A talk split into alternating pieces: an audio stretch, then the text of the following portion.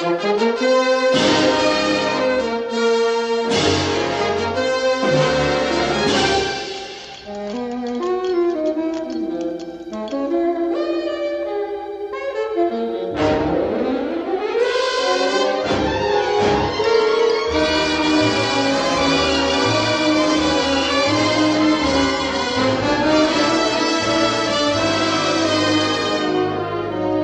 Olá pessoal, sejam bem-vindos ao podcast Cinema em Cena. Esta é a nossa edição de número 148 e vamos fazer aqui no nosso programa uma homenagem a James Dean.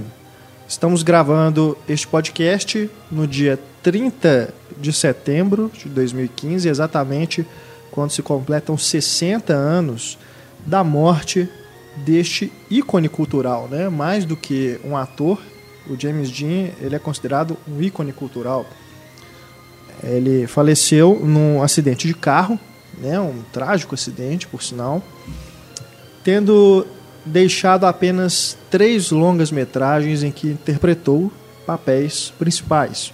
Então, neste programa, a gente, né, seguindo aí o modelo da série Grandes Filmes, nós vamos fazer comentários sobre Vidas Amargas Juventude Transviada e Assim Caminha a Humanidade, atendendo ao mesmo tempo a um pedido dos nossos ouvintes, né, que já haviam solicitado que fizéssemos um especial, um grandes filmes, né, um programa grandes filmes sobre Assim Caminha a Humanidade. Os outros dois eu não não me lembro exatamente se houve pedidos, mas a gente aproveita então essa ocasião, né, do aniversário da morte do James Dean para falarmos sobre esses três longas-metragens. E vamos também debater um pouco sobre esse impacto cultural que o James Dean teve é, sobre o cinema, sobre o estilo de vida, é, o estilo de, de, vestuário, inclusive, né? aquela icônica jaqueta vermelha que se tornou é, marco né? da, da época, né? ali nos ali 1955, né? Juventude Transviada. Os três filmes. É, os três, né, exatamente, foram feitos aí no espaço de um a dois anos. Então a gente vai debater tudo que gira em torno deste mito, né, James Dean. Eu, Renato Silveira, aqui acompanhado de Antônio Tinoco, Olá. Estefânia Amaral Opa. e Ana Lúcia Andrade. Oi. Mais uma vez conosco, Ana Lúcia, professora de cinema da Escola de Belas Artes da UFMG você que quiser entrar em contato conosco, é só escrever para cinema@cinemencena.com.br. Tem também nosso Twitter, nosso Facebook, nosso Instagram para você acompanhar as novidades do Cinema em Cena e do podcast. Nós também estamos recebendo, né, durante a gravação deste programa, perguntas dos nossos ouvintes pelo Twitter com a hashtag podcastcsc. Lembrando que você também pode utilizar essa hashtag em outros dias, né, em que não, mesmo que a gente não esteja gravando no momento, é, você pode deixar seu recado para a gente através dessa hashtag e nas gravações a gente sempre vai dar uma olhada e ver a nossa caixa de mensagens, né, o que há de novidades em relação aos contatos que vocês fazem conosco. Edição e mixagem deste podcast por Eduardo Garcia.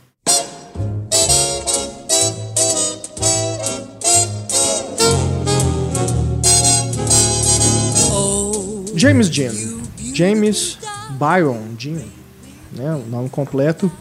Deste ator, nascido em 8 de fevereiro de 1931 e falecido em 30 de setembro de 1955, com apenas 24 anos. A gente já começa esse programa com uma pergunta enviada pela ouvinte Débora Anício, James Dean é sempre lembrado mesmo após 60 anos de sua morte. Será que atores em início de carreira hoje serão lembrados assim no futuro? É, antes de passar a bola para o pessoal da mesa debater essa questão, eu já começo dizendo que há um o fato né, marcante que é a morte trágica do James Dean para ele ter colaborou muito para ele ter se tornado esse mito, né? Se ele não tivesse morrido nesse acidente de carro, teria aí uma carreira né? Não dá para a gente especular até onde iria a carreira de James Dean, mas pelo talento que ele demonstrou nesses três filmes, né, que ele deixou, a gente pelo menos pode é, suspeitar que ele iria, né, ter pelo menos mais filmes de destaque, né? É um ator, é um ator talentoso, né? Mas sem dúvida nenhuma a morte, né, colaborou para que ele se tornasse, né, esse ícone. Não era dele a frase morra jovem, tem, né? morra cedo e tem um, um cadáver jovem? Ele tinha é, essa frase? Parece que era uma coisa assim. que mórbido. É, mas tipo, uh -huh. você não quer ficar velho, né? Uh -huh. Você tem que morrer cedo. Mas a figura dele era essa figura trágica mesmo, né? Por é, nos filmes mesmo, né? Os personagens, é, personagens. Né? eram personagens trágicos. É. É, é, acontece com ele a mesma coisa que, de certo modo, com a Merlin né? É uma coisa que as pessoas conhecem muito mais o mito do que o ator, igual com ela, muito mais o mito que a atriz.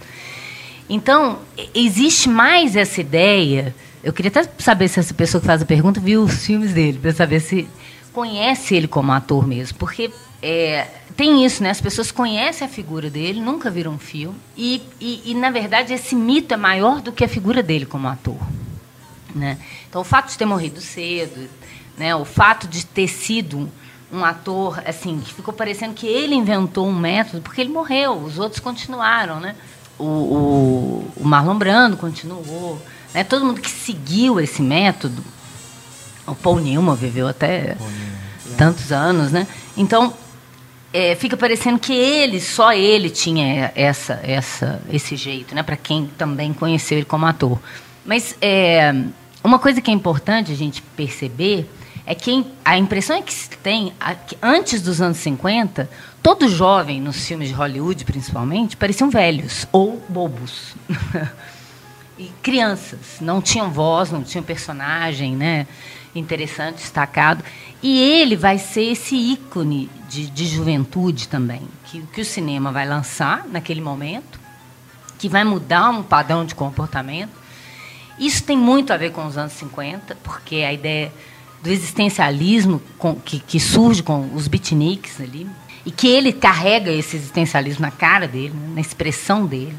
Por que, que eu tô, que, que eu tô fazendo esse aqui? Nilismo, né? É. Ele saindo da guerra e começando essa guerra que era mais psicológica, mais interna, né? É, e num momento de estabilidade econômica nos Estados Unidos, no, na década de 50, que é muito o que o Nicholas Ray captou, capturou no, no Juventude Transviada, né?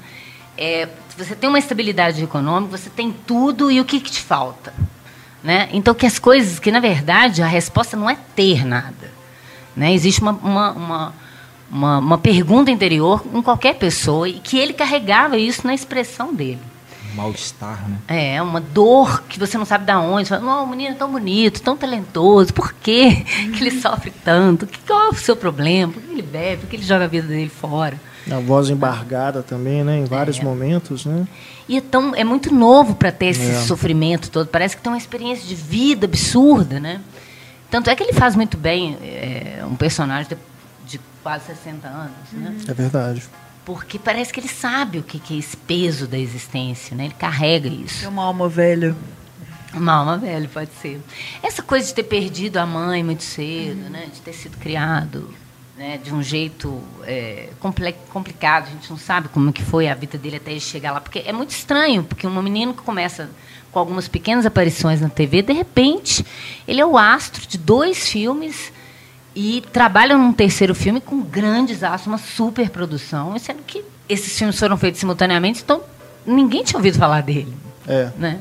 Não foi assim, ah, esse filme fez sucesso, então ele fez o outro. Aí, não, foram lançados simultaneamente, inclusive junto com a morte dele, praticamente. Uma loucura. É, pelos registros que eu li aqui, ele só assistiu a Vidas completo Vidas Amargas, é. né?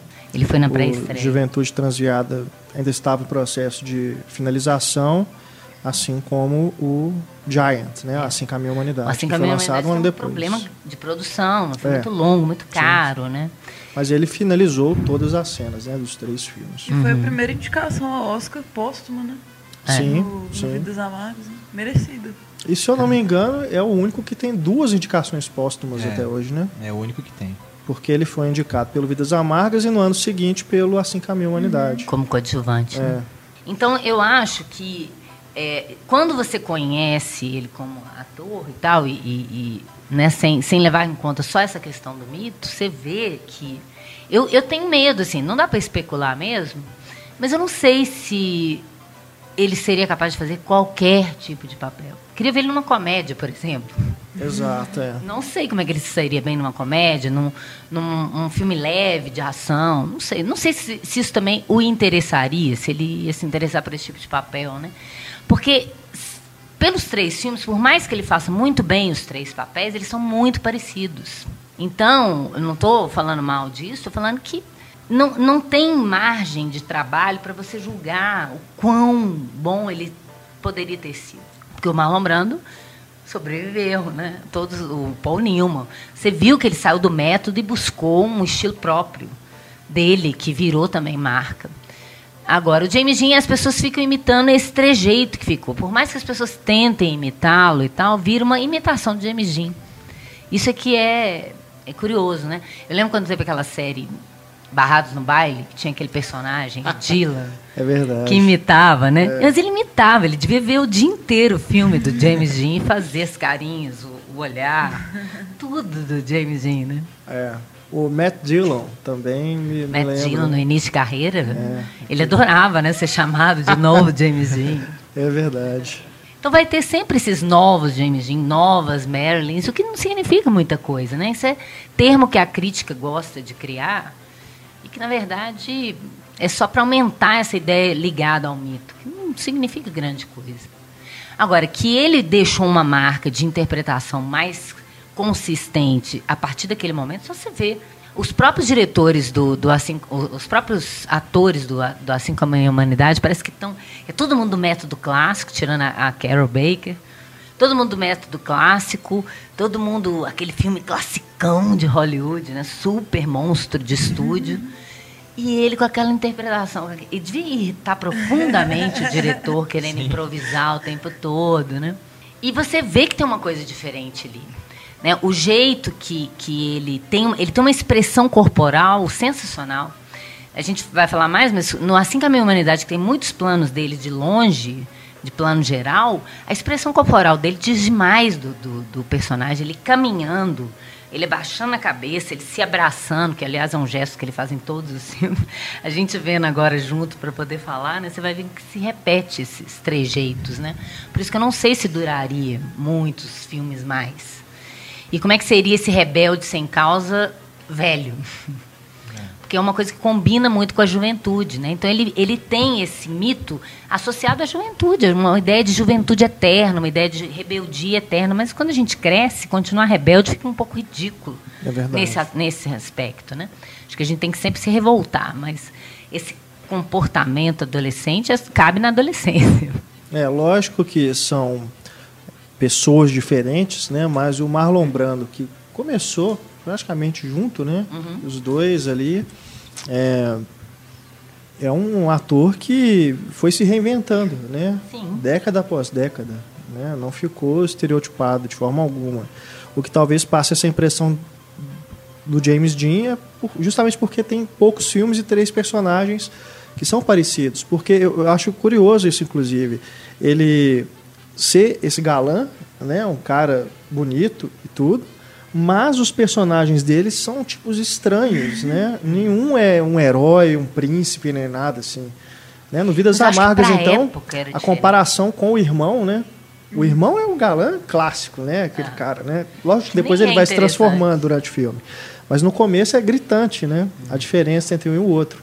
E o James Dean, claro, é que ficou marcado, né? Ele tem uma beleza muito atual, né? Se você for pensar. Sim, sim. Pega os galãs dos anos 50, né? Pega, assim, claro que a diferença de idade, tem uma diferença de idade ali. Mas quando você pega, por exemplo, comparando assim com a minha humanidade, o Rock Hudson e eles, por mais que os dois sejam muito bonitos, é um padrão muito diferente de beleza. Né? É. Então, ele mudou isso. Eu acho que na época ninguém nem percebia isso direito. Dá para ver que ele é bonito, porque é impossível alguém dizer que sim, não é, sim. é, né? Tem uns traços clássicos e tal. Mas é, era muito diferente do, do, que as pessoas estavam acostumadas como galã. Você pegar, por exemplo, nos anos 30, né, um cara na idade dele, que era considerado um homem maravilhoso, Clark Gable, Robert Taylor. Você mostra hoje para as meninas de hoje, ela fala, você é galã? claro, eu, eu consigo ver que eram bonitos, mas você, entende aquilo para a época. Agora, ele é uma coisa fora da época dele e atual até hoje. Né? Atemporal. Uma beleza temporal. E é bonito demais, gente. É impressionante. Ele é mais que perfeito, é irritante. É, tem- dá é raiva irritante. tão perfeito. E ainda com aquele ar frágil, cachorrinho abandonado, dá vontade de pôr no colo. frágil, é. Bom, o, o James Dean né, deixou esses três longas, mas a carreira dele começou antes. Né? Ele tem uma série de participações não creditadas né, em alguns longas aqui, e todos de, a maioria pelo menos, de diretores renomados, de gabaritados. Né? Trabalhou com Samuel Fuller em As, As Baionetas Caladas, né? também Ele com não tem nem Douglas nome de personagem. Né? É, não tem, né? Não é acreditado, né? Não tem É os nomes. extra. Né? É, com o Douglas Sirk em Sinfonia Prateada e com o Michael Curtis também fazendo uma ponta, né? Em, se eu não me engano, Atalhos do Destino é o nome do filme. Mas e na tele, televisão também ele já havia participado de uma porção de seriados, né? E o primeiro longa veio realmente em 1955, trabalhando com Elia Kazan em Vidas Amargas.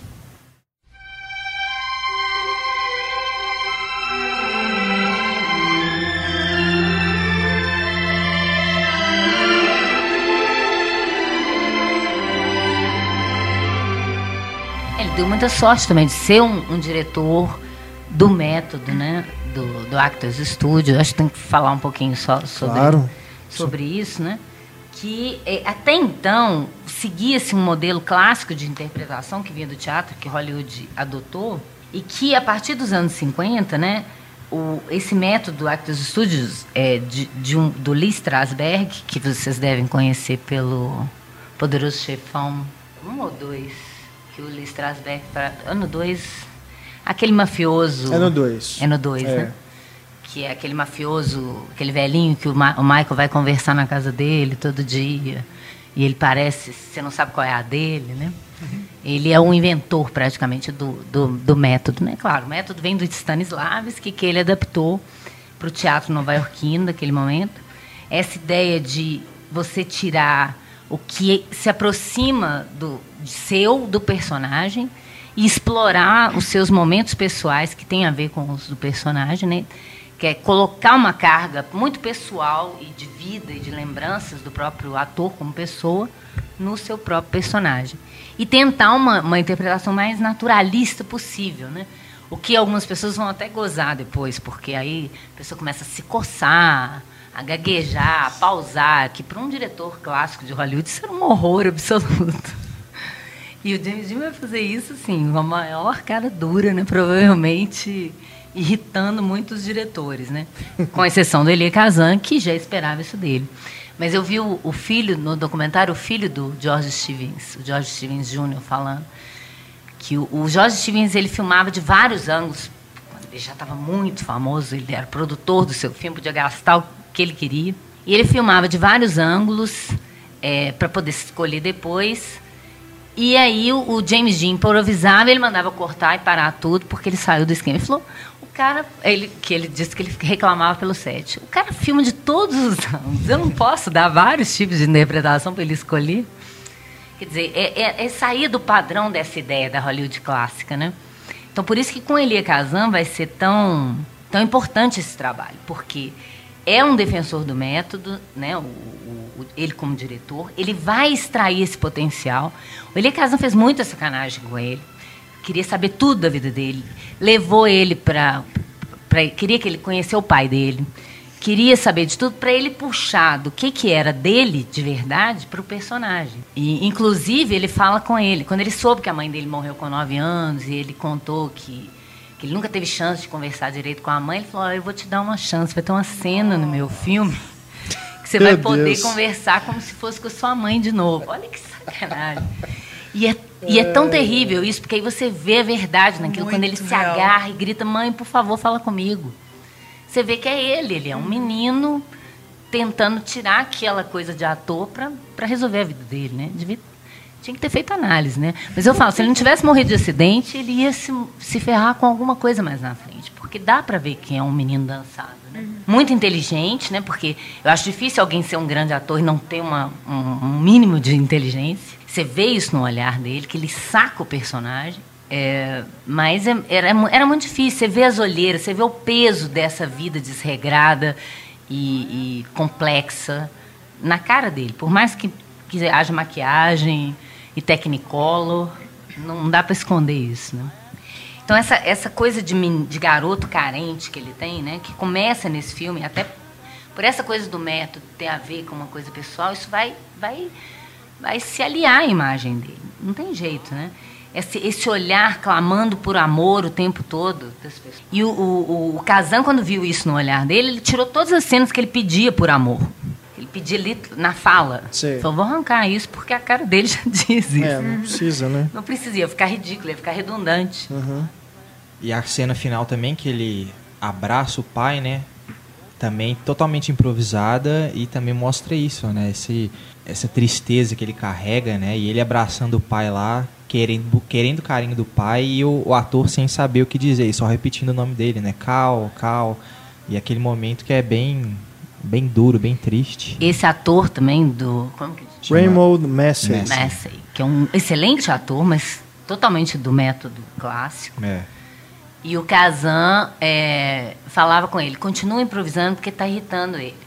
Porque ele ficava extremamente irritado, porque ele mudava o texto, e o Kazan não gritava corte, e ele tinha que improvisar também, ia ficando nervoso. Aí ele cortava e falava, vamos fazer assim de novo, agora improvisa mais. Porque ele queria o conflito mesmo, Sim. que o cara tivesse raiva do jeito dele ser. Porque não é- ele não tem raiva do filho como filho, ele tem raiva do jeito que ele é, que não é igual ao outro filho, né? Então isso tem tudo a ver, né? O, o filho clássico e o filho moderno. O moderno eu não suporto esse, je- esse jeito, não consigo compreender, né? E algo Isso vira metalinguístico quase, né? Claro. E algo que me chama atenção no filme também é porque recentemente eu fiz até uma notícia no Cinema em Cena sobre o, o ângulo holandês, que é quando a câmera Plano inclina. inclinado. É, e aí eu agora comecei a reparar nisso e o Elie Kazan usa isso muito bem, né? Muito. E depois É, o Nicholas Ray vai copiar. Copiar, é.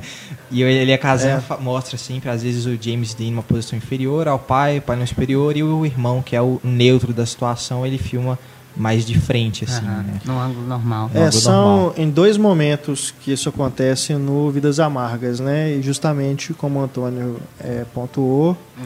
em dois momentos em que há uma discussão entre o pai e o filho. É. Né? A primeira, na, quando eles estão jantando, né? Logo depois que tem aquele problema lá no, com os blocos de gelo, né?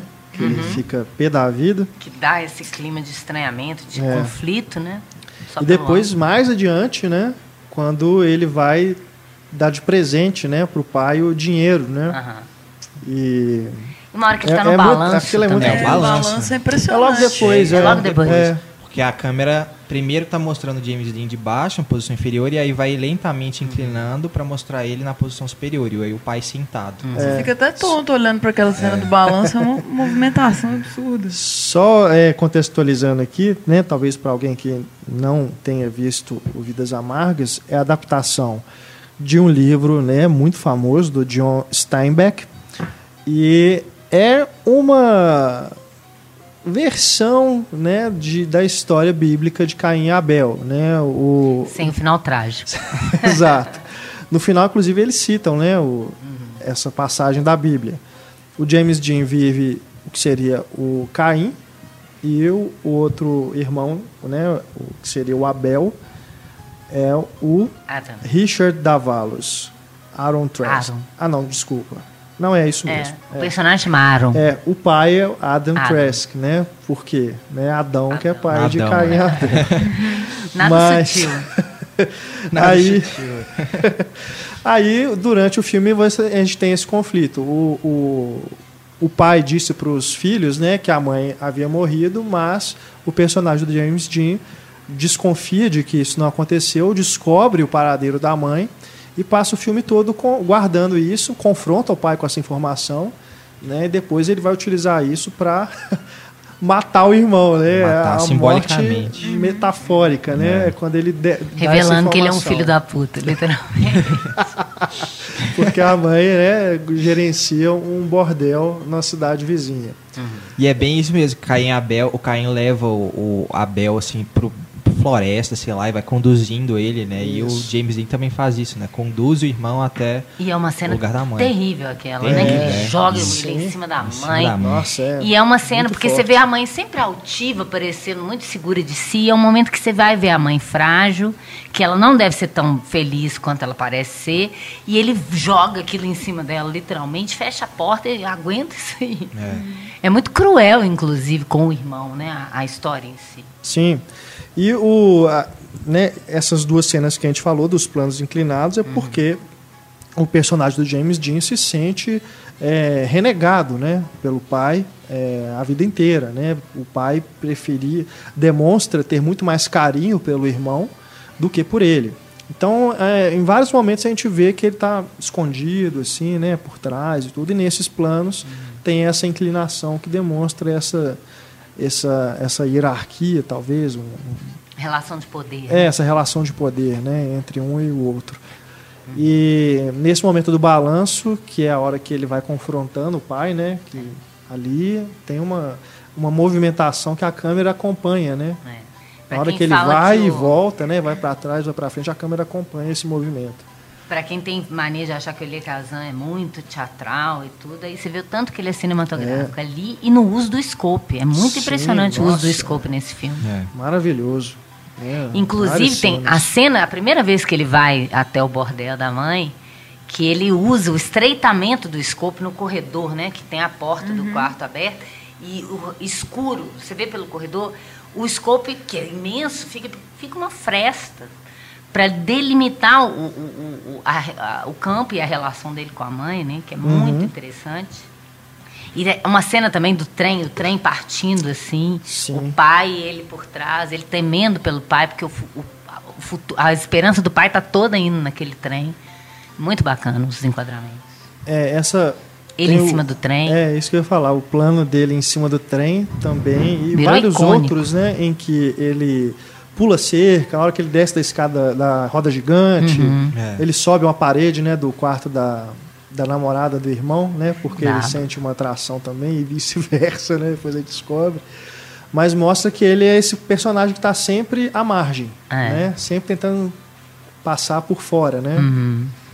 é, nunca inserido né, no- nos planos da família, né, e ele se sente é, um personagem realmente à margem né, das coisas. Né? E isso é, é o que eu falo de novo da, da, da expressão corporal dele. Né? Você falou disso, ele já é um ator muito físico. Né? E- muito do que eu vi nesse documentário, os diretores todos comentando, o Nicholas Ray, é, o próprio Kazan e o, o filho do George Stevens, de como que eles tinham que estar preparados, porque a qualquer momento ele subia numa coisa, pulava, preparados para a câmera, ele não sair de quadro, porque a câmera tinha que acompanhá-lo. Porque ele tinha essa coisa, um impulso físico, assim. Isso é muito interessante, né? Então você vê ele sempre, nesse filme, então mais do que nos outros, porque ele tem essa, esse sentimento de rejeição, ele é muito encurvado, o Sim. pescoço para baixo, assim, né? A expressão sempre tristonha. Ele se agarra sempre nos objetos. Ele para perto de uma cerca, ele abraça assim. Ele para perto de um carro, ele abraça o carro. Você perce- perce- percebem isso? E ele vai levar para outros personagens, mas nem sempre. Mas nesse filme, é praticamente todas as cenas. É, quando ele descobre que a mãe realmente. O delegado mostra a foto né, do, da Aham. mãe, que realmente era a prostituta lá. Ele realmente está escorado na parede É. e, e na sombra, né? Totalmente na sombra. Ele põe as duas as mãos entre as duas pernas assim né uma coisa de encolhimento né que qualquer um que, que estuda expressão corporal vê vê que tem que tem a ver com essa personalidade né? o sorriso contido vai para sorrir e, e volta o sorriso e faz uma cara meio de choro meio de preocupação ao mesmo tempo né esse olhar dele levemente estrábico que ele tem, porque ele usava óculos, então deixa ele também com uma carinha bonitinha de, de, de indefeso. Fofinho. O beiço de choro, né? Nessa carinha bonita, tudo isso combina com o personagem. O Elie Kazan, ele falou, achei o meu personagem perfeito. Ele é o Cal, né? esse, esse menino. E aí o Nicholas Ray, quando ouviu falar que o que ele estava fazendo, ele estava já escrevendo no Juventude Transviada, falou, vou ter que pegar esse menino, porque é o que eu estou precisando, né? É, os dois, o, é, aliás, os dois primeiros encontros dele com a mãe, eu gostaria de, de destacar. Aliás, é, os dois primeiros, mas depois eu vou falar de outro. Mas é, logo no começo do filme, né, a primeira aparição dele, que já é em primeiro plano, na hora que ele está sentado no, na beira do, do, caminho, né, da estrada, da Quando rua. a mãe passa. Né? A mãe passa, né, e já deixa claro a importância que esse personagem vai ter para a história. Uhum. Ele vai seguindo ali até esse momento a gente não vê claramente quem é a mãe, né? Ela tá ela tá de preto, ela entra na casa, aparece só na janela e tudo. Depois que ele vai invadir, né, o, o local onde ela está sentada numa cadeira, né, um quarto. E essa cena é muito cruel com ele, né? Porque ele ajoelha assim, faz essa cara de cachorro pidão, né? olhando para ela, e ela manda o segurança vir para tirar ele escorraçado do, do, lugar. É muito cruel. É. E aí, depois, a, que eu acho mais interessante, quando ele. De repente vem a cena, ele encontra com ela na estrada, né? Ela tá passeando assim, ele começa a conversar com ela, ela e ela já, já abre a guarda. E essa cena ela tem uma parece que uma nuvem assim uma, uma coisa uma, meio anuviada. um filtro. É um filtro parece um sonho porque é.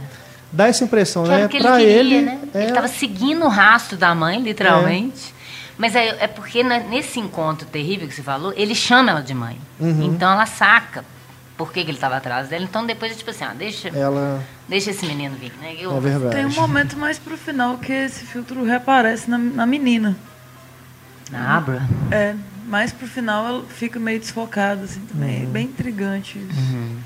E depois de que ele encontra com a mãe na estrada, né, que eles vão lá pro escritório dela, é uma, um diálogo muito bem decupado, né? Que ele vai pedir o dinheiro? É, é. Uhum. porque... Muito bom. O jogo de câmera, né, os ângulos que o Kazan usa ali, é tudo muito bem pensadinho, né? A hora que ele está na frente, ela está mais pro fundo, depois inverte esse papel. Né? É muito, muito bem filmado. E, e a decepção dos dois, né? Porque ela, ela imaginou que ele fosse pedir carinho, é. ele pede dinheiro, aí ele vai.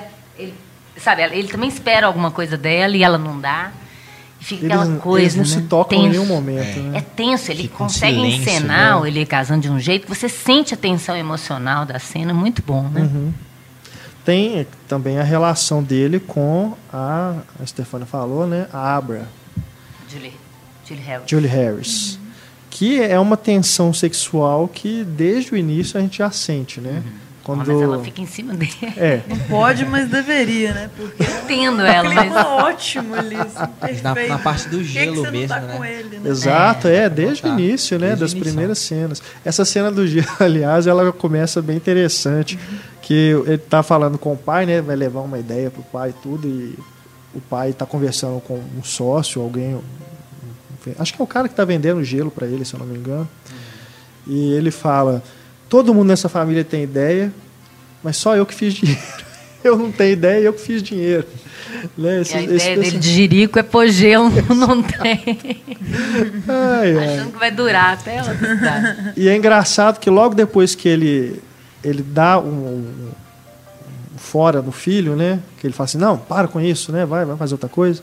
E ele sai de quadro na hora que ele sai, aparece o caminhão escrito gelo lá no fundo. Ah. Né? Quer dizer, já é a sensação que ele, né? um balde de água fria que ele recebeu. E a ideia dele do feijão que o pai não dá a menor bola é a ideia que vinha, é. né? Que depois, né, é até algo assim que eu, você fica com muita dó. Claro. Do, dele, né? Ele abraçando o pai chorando e é. o dinheiro caindo da mão, meu Deus, aquilo de cortar Dá muita o coração. Dó. É. Mas ao mesmo tempo, é, a, a, resposta que o pai dá, né, que ele fala que não quer o lucro obtido por uhum. causa da guerra, uhum. demonstra uma preocupação que aí eu já não sei se é do texto original ou se é do roteiro. Dessa questão de uma, uma, postura de esquerda mesmo, né? De não apoiar essa coisa de, né, de imperialista. Lucro, é, né?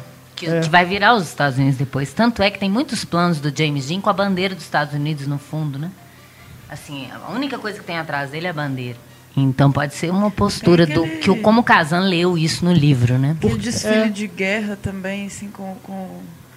Que é, Aliás, é é- muita guerra que transforma também o irmão, né? Aham. É bem irônico, eu acho, aquele desfile, assim, tipo, Eu acho aquela que- pompa toda e é uma guerra. Eu acho que o Por único que tá problema do feliz, filme né? é esse, porque ele ficou tão focado no James. Eu acho que ele falou, gente, eu tenho um ator tão bom pra fazer esse É. papel, que ele esqueceu de desenvolver o irmão. Concordo, é. O irmão muda de repente. Muda de assim, repente. você não viu essa evolução de mudança do irmão. Mas ele que é focou porque num personagem eu não só. sei, minha opinião, assim, o irmão é um personagem mais plano, Sim, mesmo. Uhum. Ele é raso. E ele, talvez por isso o pai dele ele é perfeito. É, ele não tem onde.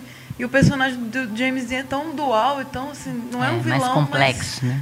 Mas, né, não- não- acho que é até bom esse irmão dele ficar mais apagado, assim. Então, é mas acontece gostar. que a mudança do irmão é importante. porque, De repente você sabe que o irmão é É. e tal, e isso tá. Esqueceu. Ó, tem que desenvolver esse lado da história. Peraí. Vamos Deixa voltar. pra lá, né? James Dean é tão mais legal. É, surge aquela questão do vendedor de sapatos, né? Que é um, um alemão, Alemão, é. Ah, é. né? Que ele passa a ser vítima de preconceito, né? Por causa da guerra. E o, é o Aaron que sai em defesa dele em primeiro lugar, né? É, e- mas realmente, depois que começa a guerra, ele muda, né? Ele vira outra pessoa, parece, vira outro Aliás, não personagem. A expressão a guerra- dele muda. Se não fosse a Primeira Guerra e falar no início que é 1917, você nem sabia que é essa época, É. né? É. E é por causa disso também que a Abra acaba questionando, né? Será que ele gosta de mim? Aí na hora da roda gigante ela acaba cedendo, né? Aos encantos de James Dean. Inclusive aquelas cenas na- no parque de diversão totalmente homem irracional do Woody Allen, né? Que a gente viu recente. Tem umas cenas iguaizinhas no parque de diversão.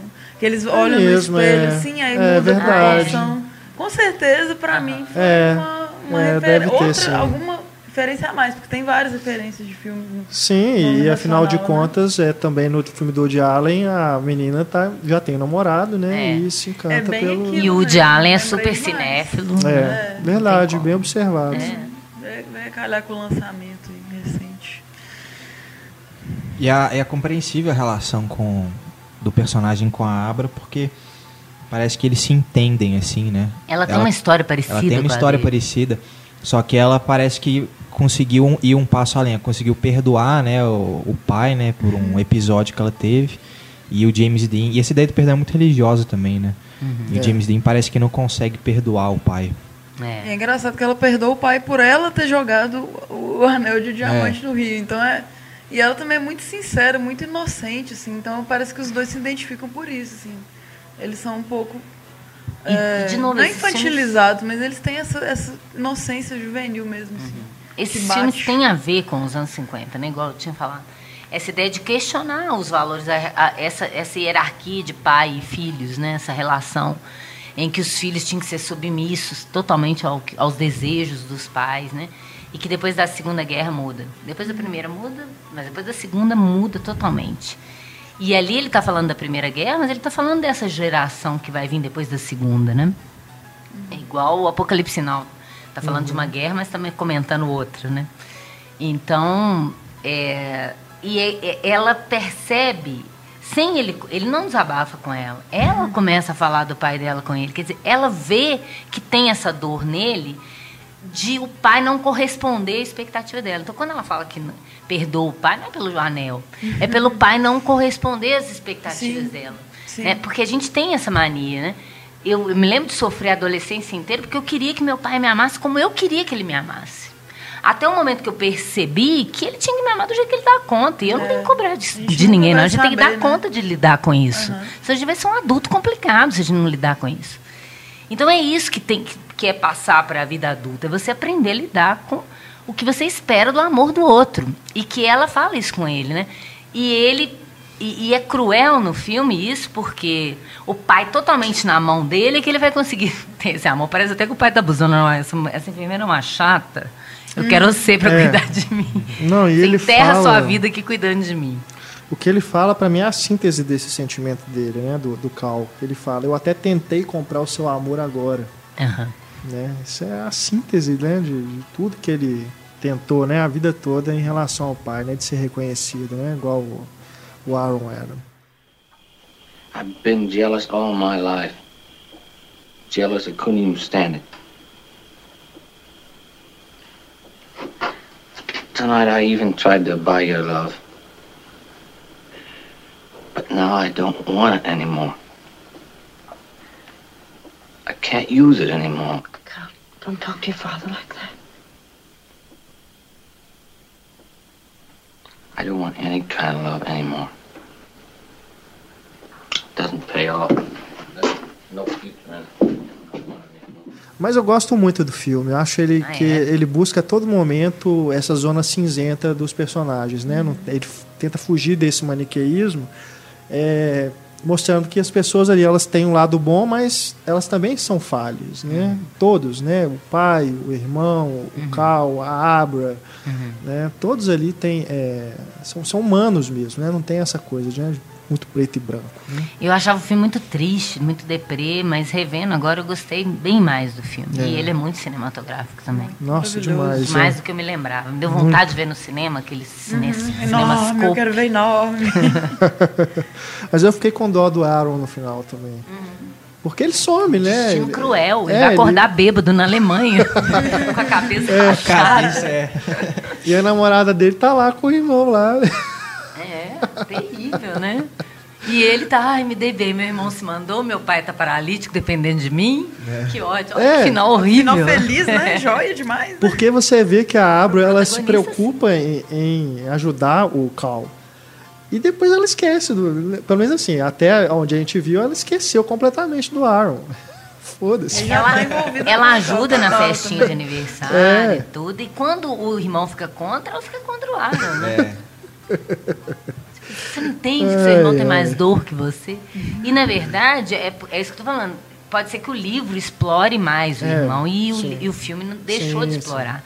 Porque não é possível, né? Que você vê pela... O, o- como esse menino vira depois dele, dele saber que a mãe é- era prostituta, né? A guinada que ele dá para você ver que ele não era tão bom assim, né? Que também tem uma dor ali dentro que não foi explorada, né? Fazendo só mais algumas menções aqui, o filme foi indicado a quatro Oscars, ganhou de melhor atriz coadjuvante para Joe Van Fleet, que mãe. faz A a mãe. O James Dean, como a gente já havia mencionado, teve a indicação póstuma, a primeira da história do Oscar. O Elia Kazan foi indicado a melhor diretor e o Paul Osborne pelo roteiro. Se eu não me engano, há um projeto de uma nova adaptação desse livro. Ai, que medo. Mas eu não sei em que pé está. Tô até tentando Eu achar aqui também. agora. Eu acho que tinha Jennifer Lawrence Uma coisa assim, né? elenco. É. Eu me lembro de ter noticiado papel da Abra no do cinema que em cena. Não, mas acho, acho que não seria Jennifer Lawrence no papel de um dos como uma, protagonista. Como, tipo Cal. É tipo o Cal, é. Ou o Aaron, não sei. Não, mas acho que é Cal. isso. Dos Eles não vão irmãos. botar um É. ganhador do Oscar de coadjuvante. É. Acho que a ideia é essa, inverter o gênero. É, eu tô vendo aqui que ele foi, ela, o livro foi adaptado como uma minissérie em 1981 e realmente há esse projeto da refilmagem que aqui no IMDb ainda está sem informações é, mais né, concretas. Né? É um projeto que ainda está realmente em desenvolvimento. A minissérie, só aqui para fazer o registro, tem Timothy Bottoms Jane Seymour nos papéis principais. De que ano? 81. Então, Jenny Seymour deve ser a mãe. Exatamente, exatamente. Quem faz a Abra é a Karen Allen, Indiana Jones. Bom, Juventude Transviada.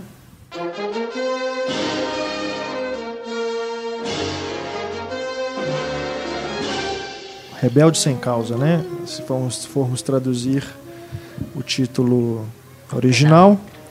1955 também é o filme que pelo qual James Dean é mais associado, né? Mais lembrado e ao qual ele é mais associado, né? Por, justamente por esse ícone, né? Que ele representa da transgressão, né? Do, da figura do rebelde, a jaqueta vermelha, né? Inconfundível, que A blusa de malha e a calça jeans. exato. Porque os jovens dessa época usavam gravata, né? E ele, você lembra, tem uma, ele vai para pra, ele sai para aula de gravata, ele arranca a gravata e depois ele adota esse visual, né? E isso modificou. Todos os jovens daquele momento pararam de usar gravata para ir para a escola. Assim como parar de usar camiseta com o Clark Gable lá em 34. É, é muito maluco isso. né? E até hoje é um ícone de juventude, calça jeans e camiseta branca, né? Sim, Tá lá sem no dúvida. Filme dirigido por Nicholas Ray e o roteiro baseado em um argumento né, do próprio Nicholas Ray. O filme que é, narra a história desse adolescente, que idade que ele teria ali? 16, Menor de idade, né? Porque 16, tem um. 17 anos. É, porque É. tem um, um, um cara de. Como é que chama? De corregedoria de, de Aham. juventude. Como é que chama isso? Ô, gente, como que chama isso? Juizado de menores. Ah, sim. É, um juiz, ah, o cara lá que é o chefe do Maxwell Uhum. Smart, da, da série Agente 86.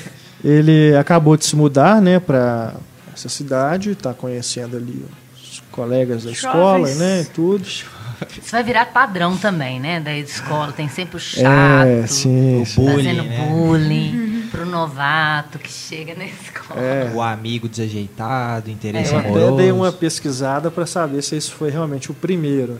É, Talvez tenham sido feitos alguns outros, outros filmes né, de escola.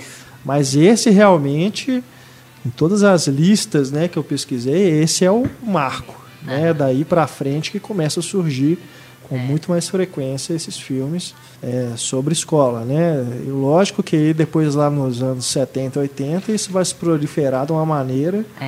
É, Vai virar um absurda, mote. né? Um, um subgênero, né? Filme de escola. É, o que seria de John Hughes Sem sem, juventude. juventude, transviada? Quem seria Ferris Seria da Bueller juventude sem, juventude o transviada. Jim Stark? E o Marty McFly. O Que McFly. faz até referências, né? Várias referências. total, né? Ele também odiava ser chamado de chicken. Exatamente. Usava né? aquela jaqueta vermelha também. Vermelho. É, no caso do De Volta para o Futuro, é tipo um colete salva-vidas. Um colete. né? Aham. Bem 80, É. né? De napa. Não, é, com certeza é uma referência direta. Né? É, todo o padrão mudou. Se você pegar os filmes sobre jovens até então, nenhum jovem era retratado daquela maneira, né? E nessa época tinha muitos filminhos, eu sempre falo isso na aula, os filmes da Doris Turma da Day? Praia. Hã? A Doris Day. É, os filmes da Sandra Dee, a Turma da Praia, a Nete Funicello. É um horror, assim. é sempre os Turma da menininhos babacas, menininha querendo casar, né? Virgem. E esse filme muda. É, Tipo assim, eu não sei o que eu quero fazer da minha vida, mas eu sei o que eu não, eu não, eu não quero seguir o padrão dos meus pais. Que isso tem a ver com os beatniks, que vai combinar com a contracultura Sim. alguns anos depois, né? E eu, eu acho isso mais legal. Eu até acho que o filme começa melhor do que ele termina. Mas o início, então, do filme, eu acho aquela abertura muito inusitada Ele já para o cinema macaquinho, clássico, né? É. Um ângulo no chão, ele cai no chão, o James Dean, assim, brincando com aquele brinquedinho, né? Um macaco. E ele leva o macaquinho pra delegacia. E brincando Chega de. com ele assim na mão Brincando mesmo. de cobrir o macaquinho, né? E depois ele oferece, o, oferece o paletó pro Platão, né? Ou seja, tá super se sóbrio. Cobrir também, proteger. É, Esse começo ali na delegacia, inclusive me lembrou eh, alguns dos primeiros filmes do Antonioni, principalmente eh, Amores na Cidade e Os Vencidos, que também lida com essa questão da, da delinquência juvenil. Uhum. Não, não sei se Nicholas Ray teve acesso a esses filmes na época, né? São dois, três anos de diferença. Né, os do Antonioni primeiro, depois o 53. Juventude Transviada. Mas me lembrou. De qualquer forma, é a época, né? Retrato da época, dessa juventude que estava nesse momento né, de, de dúvida e que começa a ser retratado. O cinema começa a retratar. né? É, o pai dele fala, né? Eu te dou tudo. O que, que você quer mais? O que, que te falta, né? E ele não sabe explicar o que, que é. E a angústia dele por não saber explicar. Por isso que eu acho engraçado a figura do, do, do cara lá do juizado de menores, um psicólogo. Imagina a polícia toda. Se fosse no Brasil, ó, se for preto, você já toma uma porrada. Se não for, a gente vai ver se seu pai faz alguma coisa. E nesse começo já chama atenção também a Natalie Wood, né? Naquele Que é o filme que depoimento. se tornou adolescente, né? Assim, no cinema. Deixou de ser a menininha do, do Milagre da Rua 34 para virar adolescente. Mas logo naquele primeiro depoimento dela ali, né, falando do pai e tudo, nossa, já já mostra a força, né, que ela tem de E o psicopata do. Salmínio lá, que mata o É, cachorrinho. filhotinho. e todos, Que todos os protagonistas reunidos ali, todos com problemas paternos, né? E é muito legal porque tem um ângulo assim que, que junta os três atrás de grades, né? Atrás dos três vidros, assim, que tá um, um, um dando depoimento, ela dando depoimento, a grade com ele e a grade com o Salmínio. E junta os três personagens ali, você já sabe que os três vão. E eles não se conhecem ainda, né? E você já prevê ali por aquele enquadramento que eles vão se tornar uma, uma ideia absurda de família. né? Família, meio estranho. Até Meio porque estranho. tá. Eu diria um triângulo amoroso. Esse negócio de família. Não, mas aquele Sim. menino, ele é muito stalker, assim, sim. tipo, ele é muito Gente, fã. ele é A gay, mas não pode expor é- isso. Não é só claro. isso, ele quer ser Latente. ele, assim. e Ele, tá, é. ele é super over no filme. Eu acho complicado aquele menino naquele filme. Tem uma cena que ele cruza os ele era, dedinhos, assim, que eu falo, meu Deus. É que outro isso? Conturbado. é que ele também morre logo depois. né? Morreu esfaqueado. Nossa, é. Esfaqueado. Sabe, Eu, eu- eu- E a Natalie talvez Wood morreu eu, afogada. Todo É. mundo trágico. Começou O inspetor que se criança. suicidou. Um monte de gente. Um filme Teve destino trágico, é. um filme- Mas eu, eu acho que eu sou muito inocente, porque, numa boa, até pouco tempo eu não desconfiava que o Platão, no caso, era gay. Nunca tive essa, essa impressão sobre ele. Eles foram sugerindo, né? O Platão, da É. hora que abre o armário, tem uma foto lá do Alan Ladd. que é tipo, Pois é, acho Que que é- eu, Isso naquela época era impossível. Não, o cara tinha da Elizabeth não. Taylor, sei lá de É. quem, mas não do Alan. Com- Ele fica convidando o Muito James sutil. Dean pra, pra mansão. Vão lá em casa, Vão lá em tá casa. vazio. Eu estou cheio de energia Pois ainda. é. Não, calma aí, menino. é. Sossega aí, guri. Não vou, não. E o James Dean saca isso, mas tipo assim, olha, eu quero ser seu amigo, né? Peraí. né, e depois no final também ele fica pé da vida, né? Que ele foi, ficou Vocês deixado deixaram lá. sozinhos? Onde vocês estavam, vocês dois? E ele é bem. É estranho que ele é bem Ai, mais novo, assim, aí parece mais um, um pré-adolescente no É. meio dos jovens mais estabelecidos, assim. E os pais também, a gente vê que não é só a, a geração menor de idade que tá mudando os padrões já. Tipo, o pai usa avental, ajuda a mãe na casa. Tipo, é uma coisa diferente também. Não é mais a mulher que vai fazer tudo. E ao contrário do outro pai, né, que ele queria a atenção, esse pai dá toda a atenção É, do mundo. Ele quer que o pai mimado. seja mais macho, né? Exato. Mais... Eu vou lá, vou me entregar para a polícia, né? É. Isso-. Inclusive é outra coisa que no De Volta pro Futuro tem, né? Do Marte com o pai. É verdade. Que o pai é um chicken. É. É por- Ele não quer É o ser chicken. identificado com o pai, né? É. Super E protetor. nesse filme é o contrário, né? Ele não quero ser identificado com meu pai. Meu pai é uma figura que eu não, não respeito. É. E eu não quero ser identificado com ele. O pai dele é um doce, tadinho. Você fica com dó, né? A mãe não abre o ar. A mãe é. A E mãe, a a, cena- sogra. E a cena que o, o Nicholas Ray copia é realmente a depois, né, do, do acidente lá da chicken da corrida da morte, né, da chicken run, Uhum, que ele que é na escada, torta né? A, a mãe em cima, o James Dean no meio e o Aham. pai sentado na posição inferior. Mas depois, mais pra frente, ele vai também usar uma inclinação da, do, da câmera, né? Na hora do tiro. Depois, mais pro final do filme, né? Já no final. É o final do filme, né? Platão atirando. É, na hora que eles saem do observatório, né? Que a polícia tá lá do lado de fora. Aí o, o James Dean sai e pede pra eles apagarem os faróis pra eles saírem, né? Porque o Ah, Platão tá. assustado. Aí na hora que um, o policial vai e acende o farol, aí o Platão sai correndo com a arma e aí um policial atira nele. Na hora que ele atira nele, justamente no momento do tiro que ele, o Platão cai para fora do quadro, aí a câmera também dá uma inclinada. É, é algo também assim, né? que ele Mas- sai de cena e ficam só os dois, né? O, o James Dean e a Natalie Wood. Ou seja, aquela ligação dos três ali acabou naquele momento, né? E eu acho também curioso, já que a gente está falando dessas, re- essas relações com esses dois filmes, né, do- dos anos 80, né, o Curtindo a Vida Doidado e o De Volta para o Futuro, a, os três personagens, né, do Curtindo a Vida Doidado, né, o, o Ferris Bueller, a namorada e o amigo problemático. amigo problemático. Que os pais são ricos e não dão atenção pra ele, né? É, verdade. Também tem uma, uma relação. Não, Tá não acredito que seja coincidência, Ah, não não. é. John Hughes com certeza. Só não tem a questão eh, de triângulo ali tão evidente, mas. É. O- não, eu acho que o. É, não da, da mesma forma, né? Não. Mas que há uma, uma admiração Não, muito sim, grande, né? não- Do Cameron pelo Ferris. Sim, mas não, não, não, não Mas passa não- uma coisa sexual. É, não, de forma alguma. É porque senão fica parecendo que também não pode um homem amar e admirar o outro. né? Justamente. Não é isso. Mas esse, essa discussão na escada, é, eu lembrei que nesse documentário que eu vi, que é de um cara que chama Gail Levin, de 2005, James Dean Sense of Memories, que ele fala que. Ele falou com ele: ó, senta no sofá, é, e ele deita no sofá num ângulo esquisito, tomba a cabeça É. pro lado. Que aquilo, o Nicholas Ray contando, quando ele viu ele fazer aquilo, ele deu, teve a ideia de entortar. Que aí vira Girar de a cabeça para baixo Aham. para depois entortar. Ele falou, olha para você ver como que a, a, a atuação dele interferia na filmagem, né? Porque o cara improvisava de um jeito que nem o diretor tinha imaginado que ele pudesse fazer uma coisa daquela.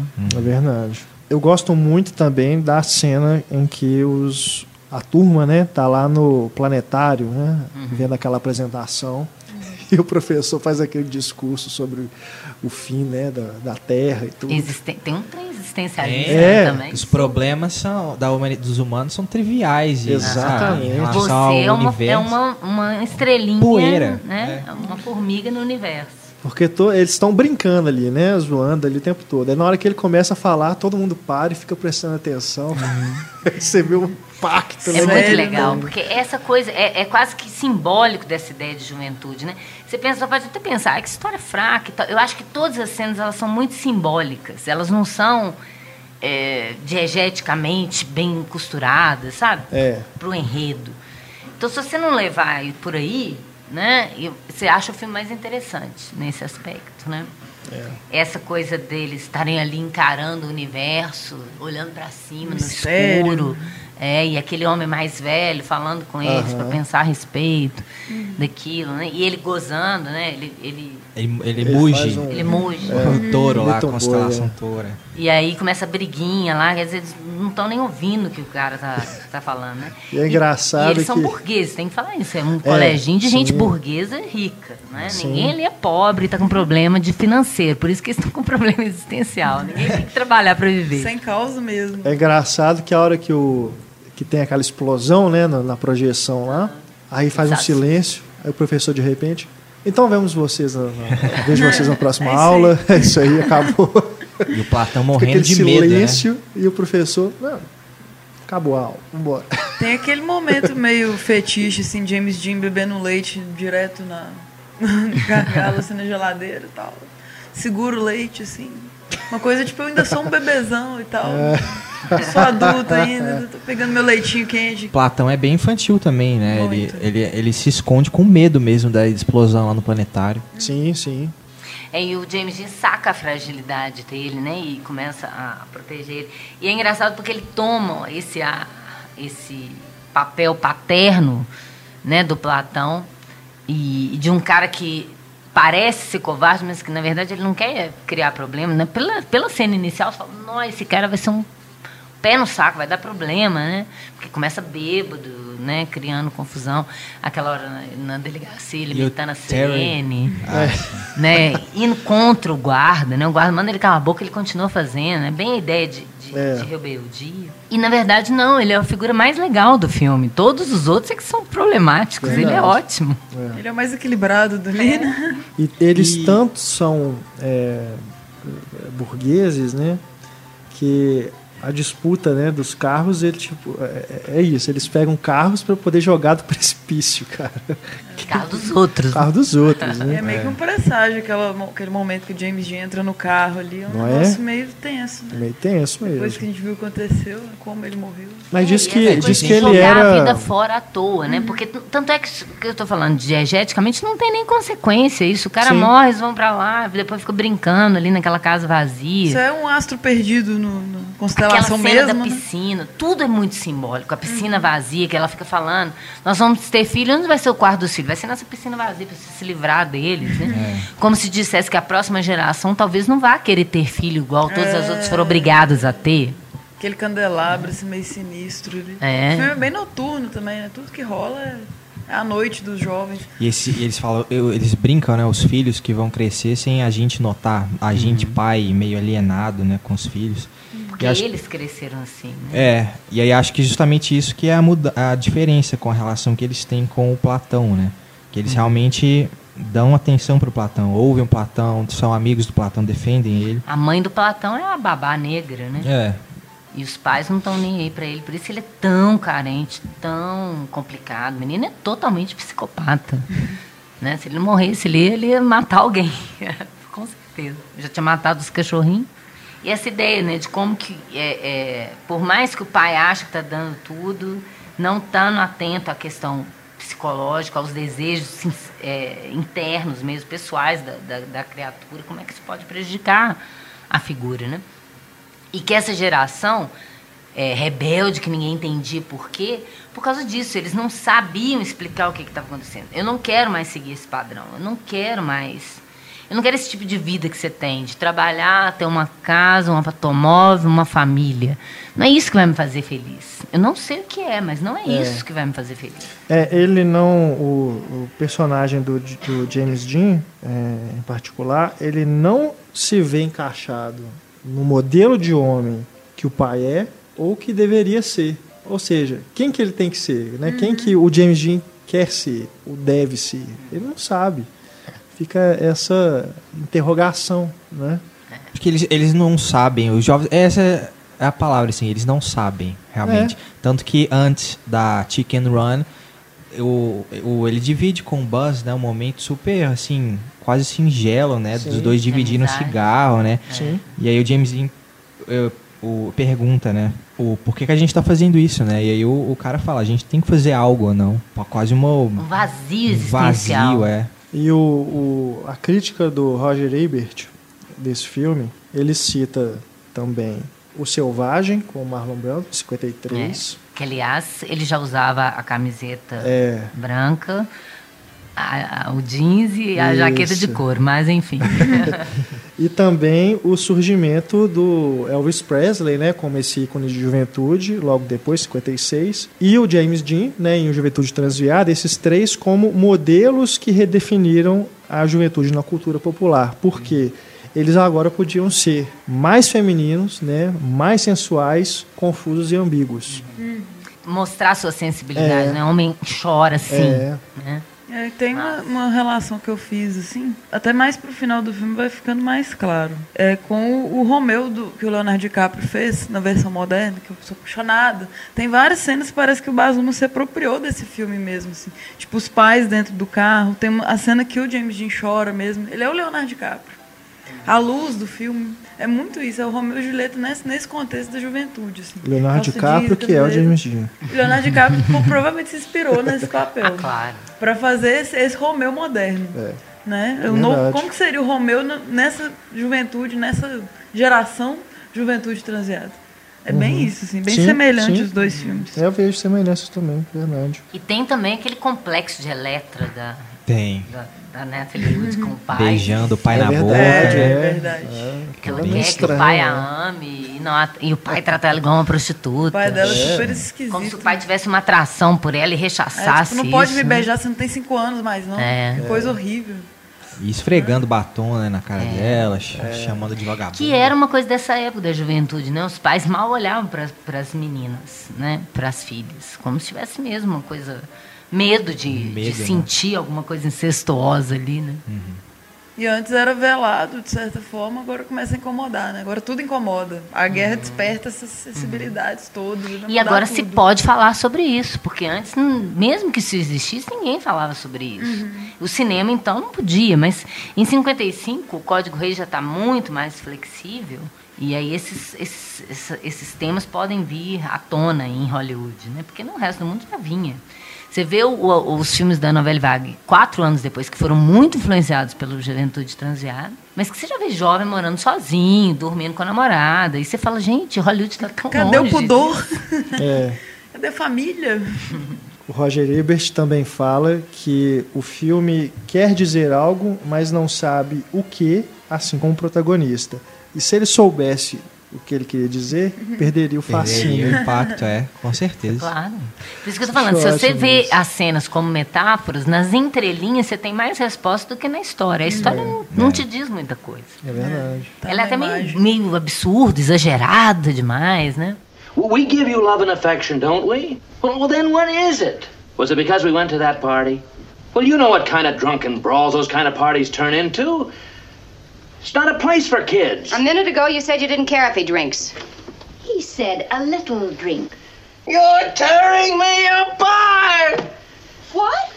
You you say one thing, he says another, and everybody changes back again! That's a fine way to behave. Well, you know who he takes after. Tem um outro filme aqui também, de 55, chamado Sementes de Violência, aqui no Brasil, em inglês Blackboard Jungle, com Glenn Ford e Sidney- Sidney Poitier, também se passa nesse ambiente dessa juventude e tudo.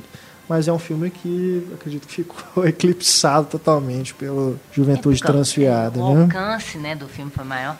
E, assim, é, eles não gostavam. Eles, a rebeldia do Elvis foi domada, né?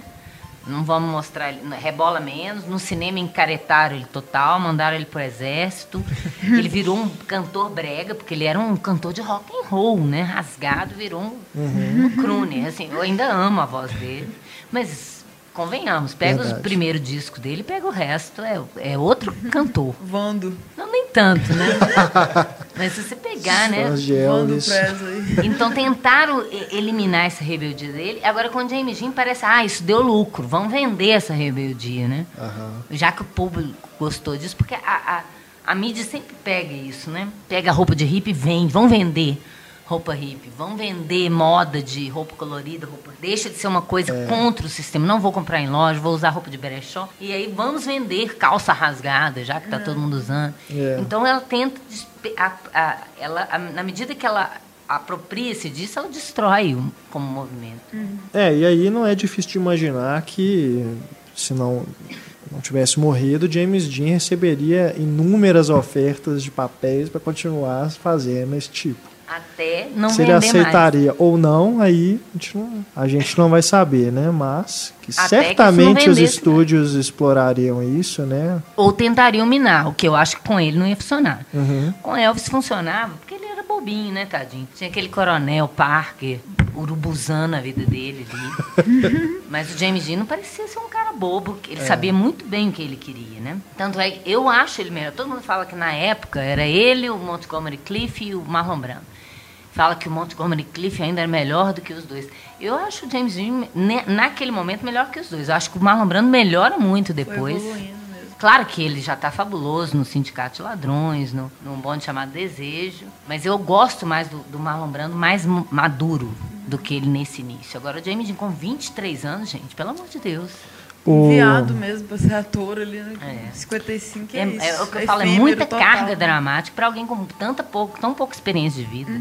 Nosso ouvinte Eduardo Hou, aqui pelo Twitter, com a hashtag podcastcsc, pergunta justamente: Marlon Brando e James Dean, quem influenciou quem? Dá pra saber. né? Mútuo, né? É, mas o, o. Onde que eu vi isso? Ah, eu já não sei mais.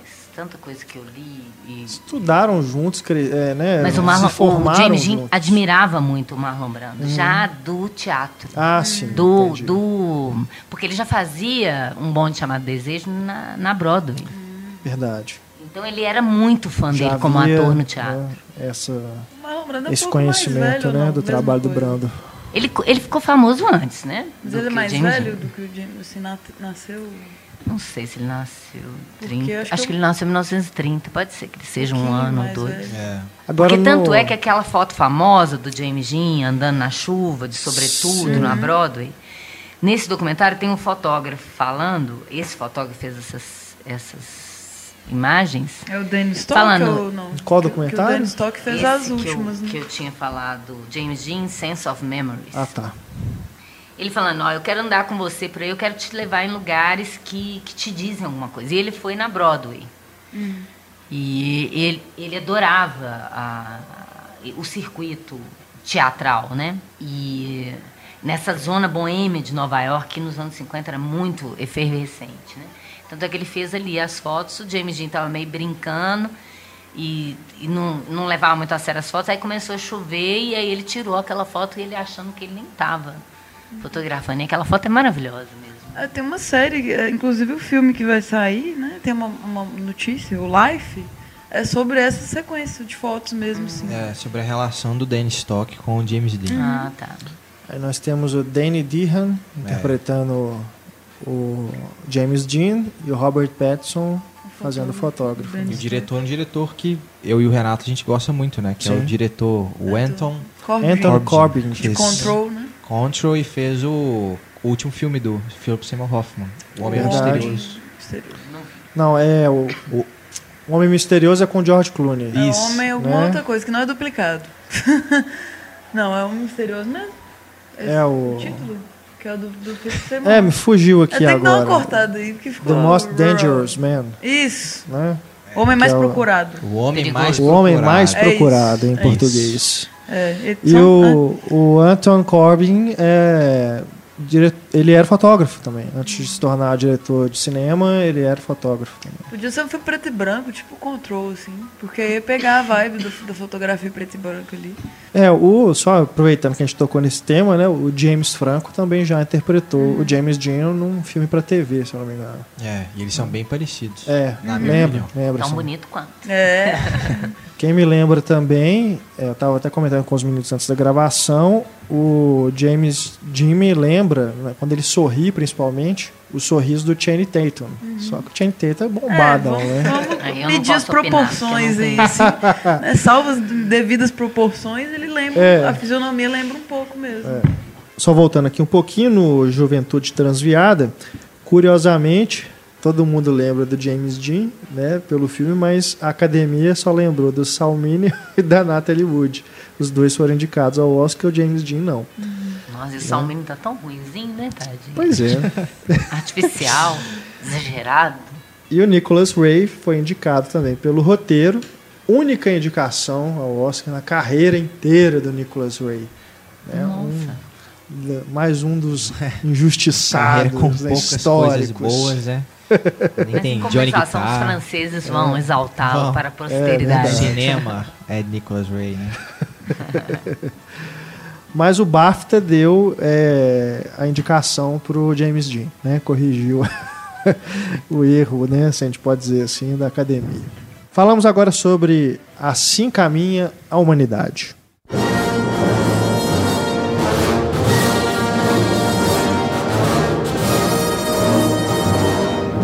Também uma adaptação, né? assim como o Vidas Amargas, este do livro de Edna Ferber, Giant, um filme épico, 3 horas e 20 minutos, né? Que tem também um elenco espetacular, né? Além do James Dean, Rock Hudson e Elizabeth Taylor. Só esses dois aí fazendo o casal principal já era garantia, né? De, de atrair, né? Um grande público e se tornar, lógico, depois aí um, um sucesso, né? E o nome Aliás- do James Dean logo depois do- dos dois, antes do título. né? Exatamente, é.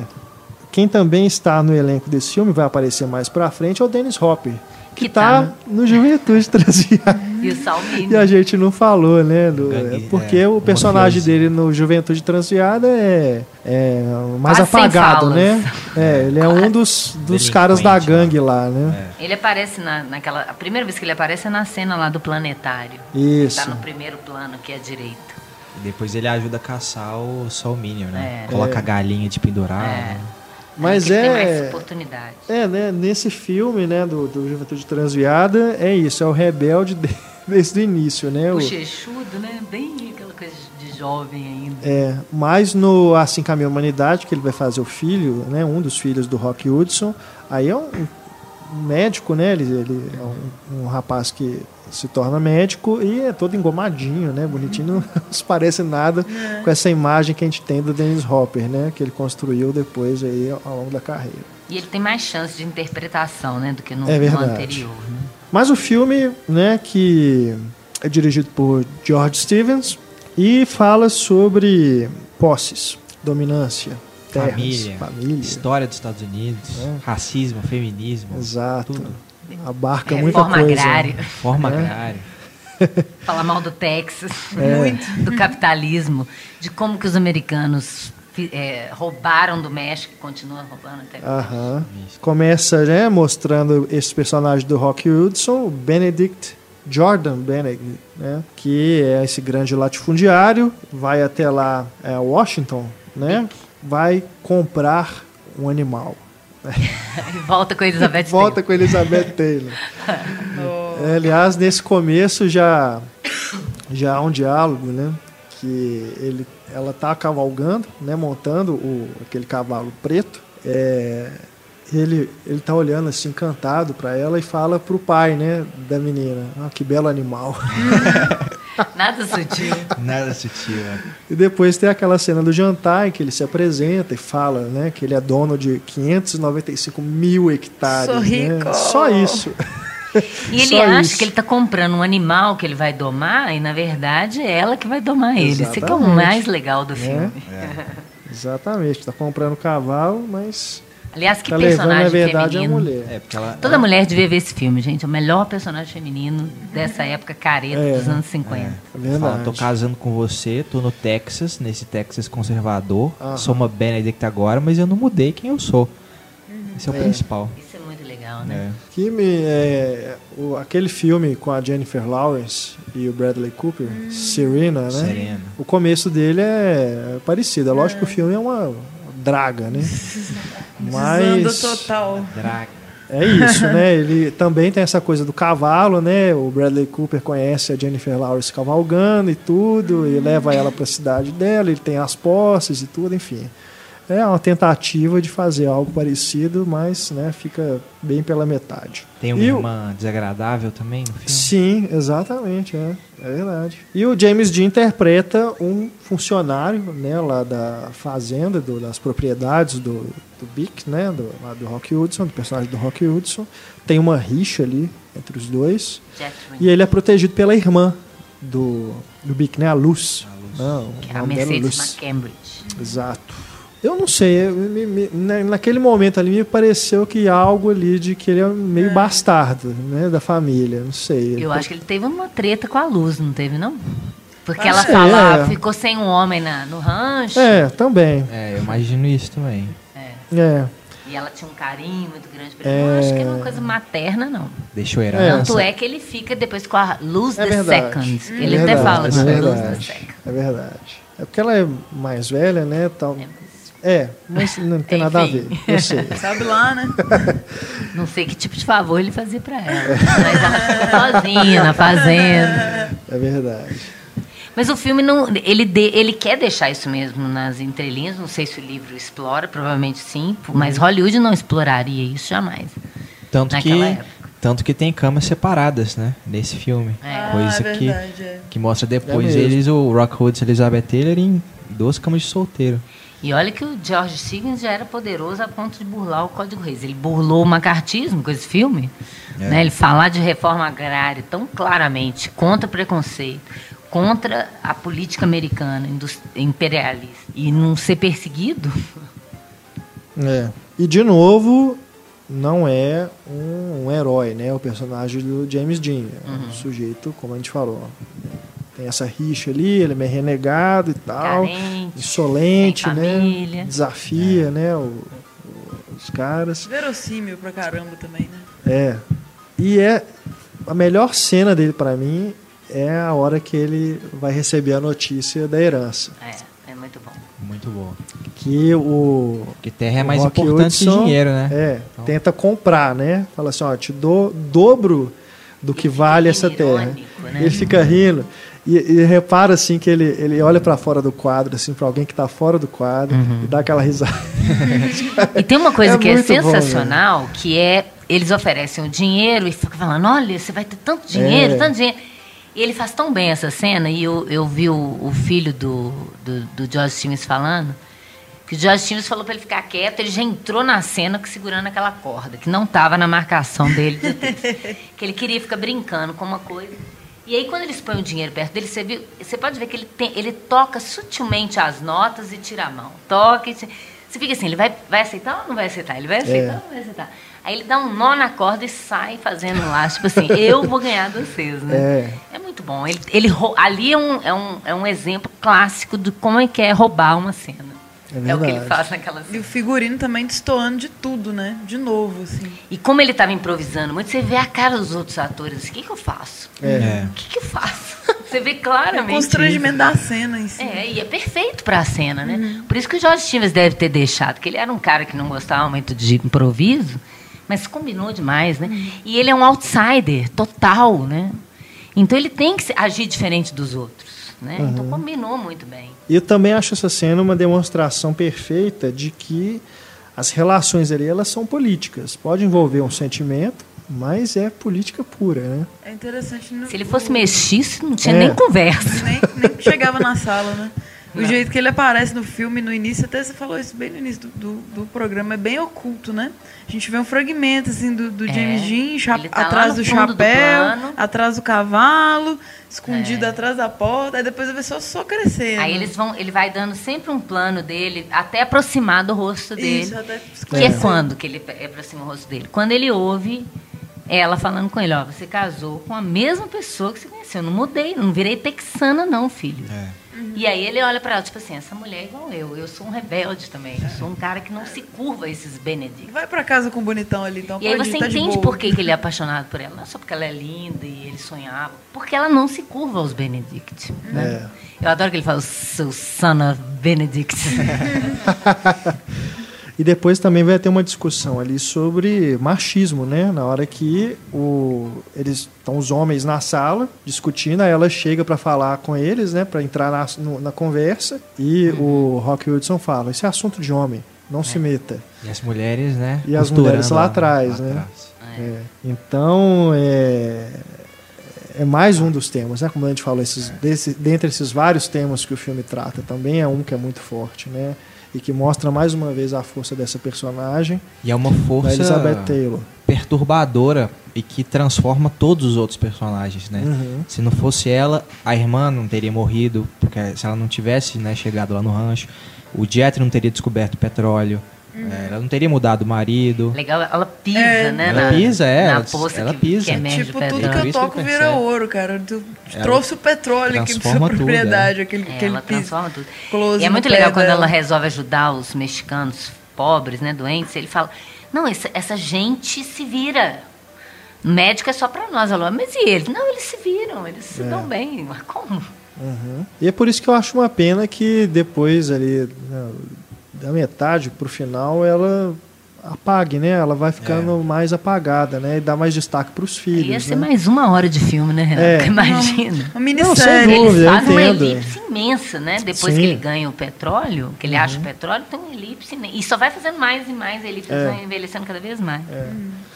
Mas é, é, Mas é aquela ideia, assim, os é filhos uma às personagem vezes que eu se queria trans- ver mais e mais, né? Então por isso que eu fico. E você vai ver essa mudança através dos filhos, né? Sim. Assim, por causa do, do, do Dennis Hooper, que vai casar com uma mestiça, quer dizer, já vai quebrar, né? Essa hegemonia, né? essa, essa coisa tradicional. A dos- segunda luz quer casar com ele, que é mais velho, que é o rival do, do do pai. né? pai. E não só ser médico, né? Ele tinha que assumir o negócio da família, né? E aí a, a Elizabeth Taylor fala, não, ele não é o, mais um Benedict, mais uma cópia de um Benedict, né? Ele é uma pessoa com as suas próprias vontades e tal. A outra irmã mais velha também casa, só sem contar nada, parecendo que ela tá transgredindo, que ela chega no meio da noite tranca no quarto com o cara. né? Depois que revela que ela casou. É. Essas insinuações também são ótimas, né? É. Porque não, não pode mostrar, né? E fica só a sugestão. Fala, "Ué, Como assim? Nem, nem- é, sugestão assim, né? Tá na nossa cara que tá acontecendo. Mas é, é- é bacana. Mas na- já na, na- voltando ao James Dean, na segunda apa- aparição dele, né? Ele aparece nessa cena de longe, no Jeep, né? E aí, dois minutos depois, é, que o plano já revela de cara, quando ele surge ao lado do, do, do Rock Hudson, você nem sabe direito quem é ele. E ele põe uma, o Rock Hudson acima, uma pilastra separando os dois, ele. No contraplano tá a Elizabeth Taylor e a Mercedes McCambridge. E o Rock Hudson tratando ele super mal, ele no plano abaixo.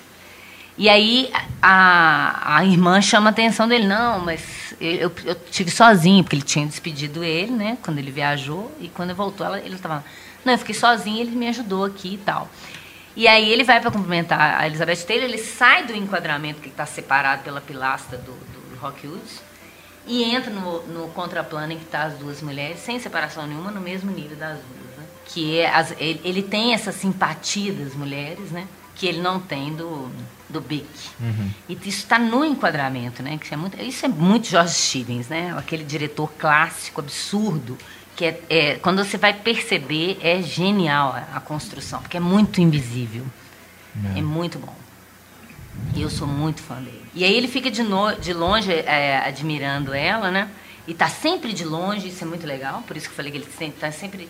Ele tem que ter uma postura corporal interessante, porque não pega ele em close muitas vezes, mais pro final que sim. E outra imagem icônica, assim como no, no, no Vidas Amargas, ele em cima do trem, enrolado no frio, do frio, do Juventude Transviada, ele com a jaqueta vermelha, cigarrinho na boca. Nesse filme, é ele estirado no, no banco de trás do carro, né, com a bota estendida, o chapéu tam- quase tampando o olho e o cigarrinho na boca.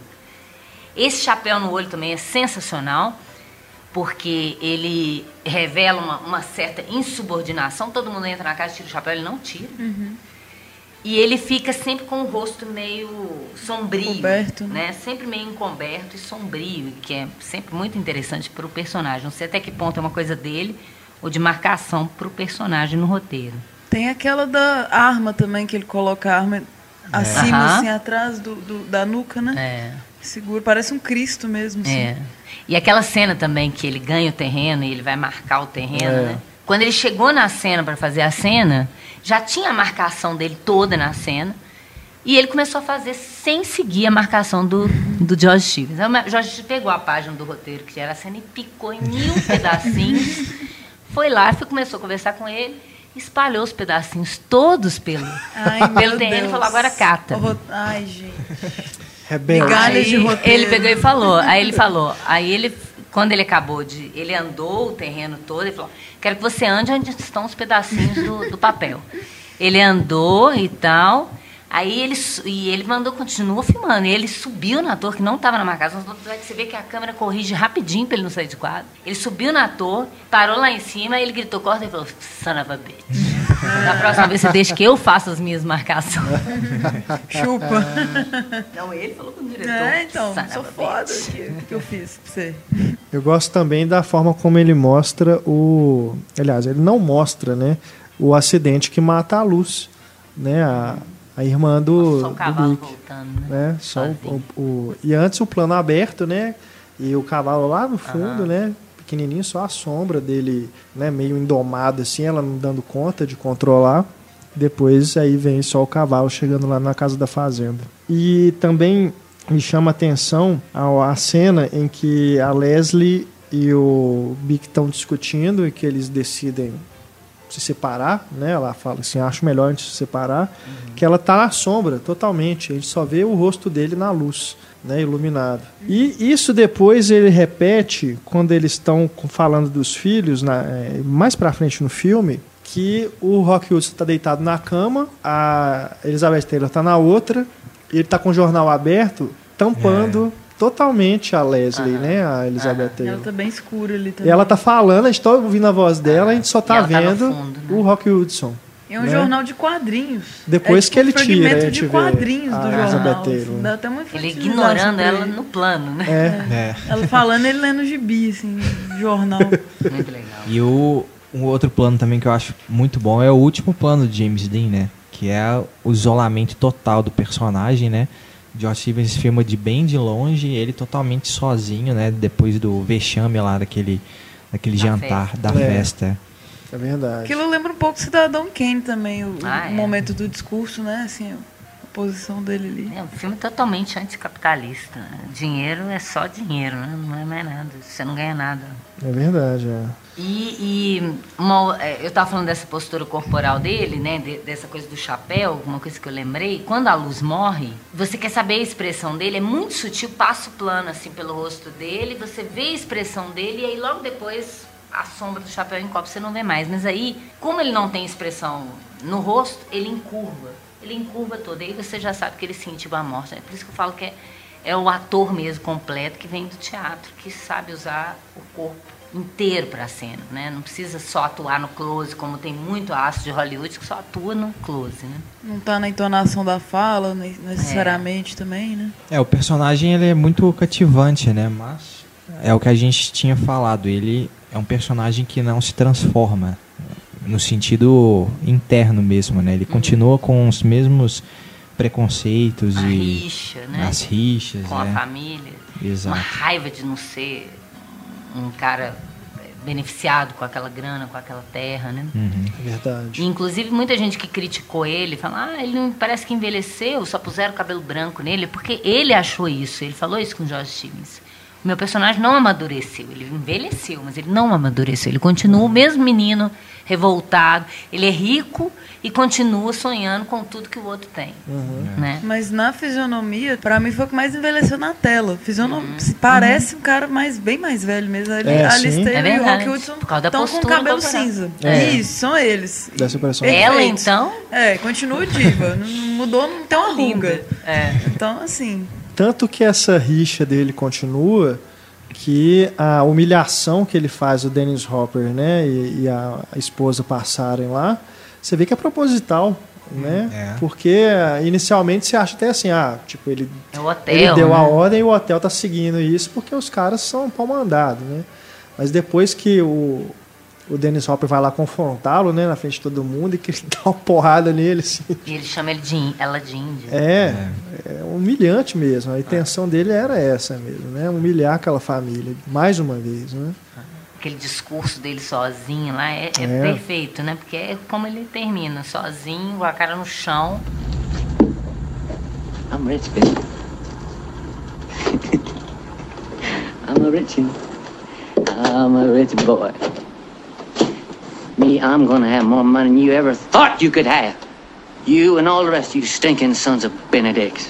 Eu acho é, bacana que o personagem do, do Rock Hudson, ele vai ter o seu momento de transformação logo depois dessa situação, né? Que eles vão naquele restaurante na estrada e ele vai brigar com o dono do restaurante porque está discriminando os O neto dele é a, o neto, né? Depois é a família que chega lá, é, né? a família. Só que ele não se dá conta disso, né? Uhum. Porque depois a, a Leslie vai falar com ele: "Ah, Você se transformou em um herói pra mim naquele momento.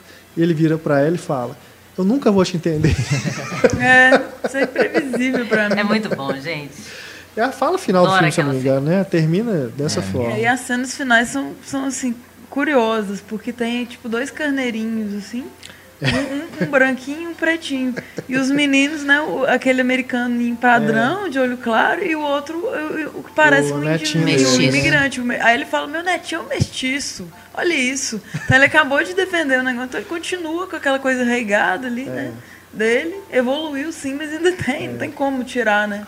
É arraigado no sangue É. texano. A nobreza, né? Aquela coisa terrível. É, isso, gente, é, eu pelo menos eu observo na minha família, assim, o meu pai, meu avô, meu sogro, assim, a gente percebe que tem coisas que fazem parte de uma cultura que eles cresceram, né, foram educados dessa forma, por mais que a gente, né, É cultural. e a de sociedade tente modificar isso, tem situações, né, falas deles, assim, quando a gente está almoçando e tudo assim, vendo televisão, que você percebe assim, não tem jeito. gente, com toda tem, consciência. tem coisas que não tem É. jeito de mudar. Mesmo que a gente tenha toda a consciência e toda a atenção, às vezes a gente repete isso porque a gente foi É, criado sim, assim, sim. né? A gente tem é que Tem que continuar tendo essa atenção para não Justamente, né? Pagar para as próximas É. gerações. isso não só em relação ao preconceito, mas em relação ao próprio machismo, né? É. A gente tem sempre que tem, continuar é, fazendo de tudo para poder se livrar né, dessas essa- Pra desses mudar essa pesos cultura. que vieram, né? Para mudar essa cultura, porque ela É. só muda através de, desse dessa continuação de comportamento. Se a gente continua assim, porque ah, fomos criados assim, não vai mudar nunca. Tem que vir uma contracultura. E ela tem que ser feita consciente. Então a gente tem que mudar isso conscientemente, né? É. Agora, o, ma- o maior preconceito que o filme mostra é contra os texanos. Nossa senhora. Que, aliás, eles devem odiar o filme, né? Vou até perguntar à minha amiga americana. Eles devem odiar esse filme. Como que é a expressão que você anotou, Ana Lúcia? Conta pra gente. Caipirado danado. Porque Eu negócio, anotei, caipirado danado, esses texanos. que é muito dinheiro, mas eles não são aquele ti- tipo fino, né? Que se comporta. É, né, e de trata mexicano igual um gado. É. né? Então o que, que adianta ter dinheiro se você não é humano? Exato. né? Uma outra cena também que eu gosto muito do, do James Dean é com a Elizabeth Taylor, quando ela vai visitar a casa dele. E serve chá pra ela. Ele serve chá É. pra ela. E é, e é tão, eu gosto tanto disso, eu gosto de observar isso no, no, no personagem. Tem personagem que fa- segue as marcações meio automaticamente, né? Tem personagem que é, mora numa casa num- num- desde o início do filme e você fica assim, nossa, é um cenário e ele não mora ali. Agora, você sente que ele mora naquela cabana, que ele conhece cada cantinho ali do que tem das, das vasilhas dele Coloca tal. uns vasinhos de flor bonitinho, em latinha, assim, E ele volta. tentando impressioná-la, né? E ela vê, tem uma, uma cena tão bonita que ela tá no fundo vendo o quadro e ele passa assim no primeiro plano para ir para a cozinha. É, é, é o que eu falo que ele tem uma sutileza. Todo mundo lembra muito dos planos, dos closes exagerados dele chorando e tudo. Mas essa cena que ela olha, ele vê que ela tá vendo a foto dela de casamento Uhum. na parede, aí ele passa constrangido pelo, pelo enquadramento, assim, É né? quase um altar que ele tem pra É, ela. é um ela, altar. tá, ela é o centro da mulherada Ela é bonita, assim, né? santa, Na né? parede. É uma santa mesmo. Muito legal. Aí parece que ela coloca o lenço pra dar uma despistada no, no tanto que ela é diva. Uhum. Tipo assim, não, eu sou casada, cara. Eu, eu, eu quero pegar também, mas não, vai rolar. E Então ela, dá uma des... saca isso desde Coloca o né? lenço, assim, deixa eu ficar mais discreta aqui, né? Porque. Uhum. Senão. E na, na cena que ele acha o, o petróleo, né? Que ele que ele chega lá no- na, na- na festa, esse é o único momento que ele. Porque tem aquela escada antes de chegar no rancho, né? Então ele está sempre abaixo da escada e o Rock Hudson acima. Naquele momento ele sobe, a sobe. escada e a câmera baixa. Então ele fica imenso naquela hora que ele enfrenta o Rock Hudson e fala: agora eu vou ser mais rico que você. Você E vai ver." coberto de de petróleo. melaço, né? Porque eles falam Preto isso, que ali. ele. Aquela cena também, o, o- um calor terrível. E, o- Jorge Tiros mandava ele repetir milhões de vezes. Ele todo coberto de melaço, Hum, todo melado, doido pra acabar a cena. E ele mandava repetir, mandava repetir, porque ele queria que ele ficasse com muita raiva, que ele não chegasse lá feliz porque ele descobriu.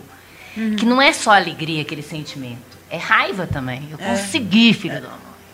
Ah, eu consegui, você se fudeu. E você vê que o pessoal tá com medo dele mesmo. É. Todo mundo fica assim, rustido. Entrem, mulheres. É muito sexy. Entrem. É. Vocês não podem ver isso. É impróprio. Porque o petróleo também é símbolo de modernidade, né? E ainda mais aquela mentalidade atrasada que eles tinham. É, Acho era que é a algo maior É, sim, também, e né? a hora que aparece o primeiro caminhão, você até assusta. Você assim. assusta, Uai, é? que isso, caminhão é Você tá acostumado ali, Parece né? Já tem mais de uma é. hora de filme ali, você tá acostumado com aquele ambiente, né? O filme começa antes dos Cavalo, anos 30, é. né? E de repente aparece um caminhão. É assim, quase uma pô, nave alienígena, de tão Porque a diferente. gente mal percebe as décadas, né, que vão É. passando. É.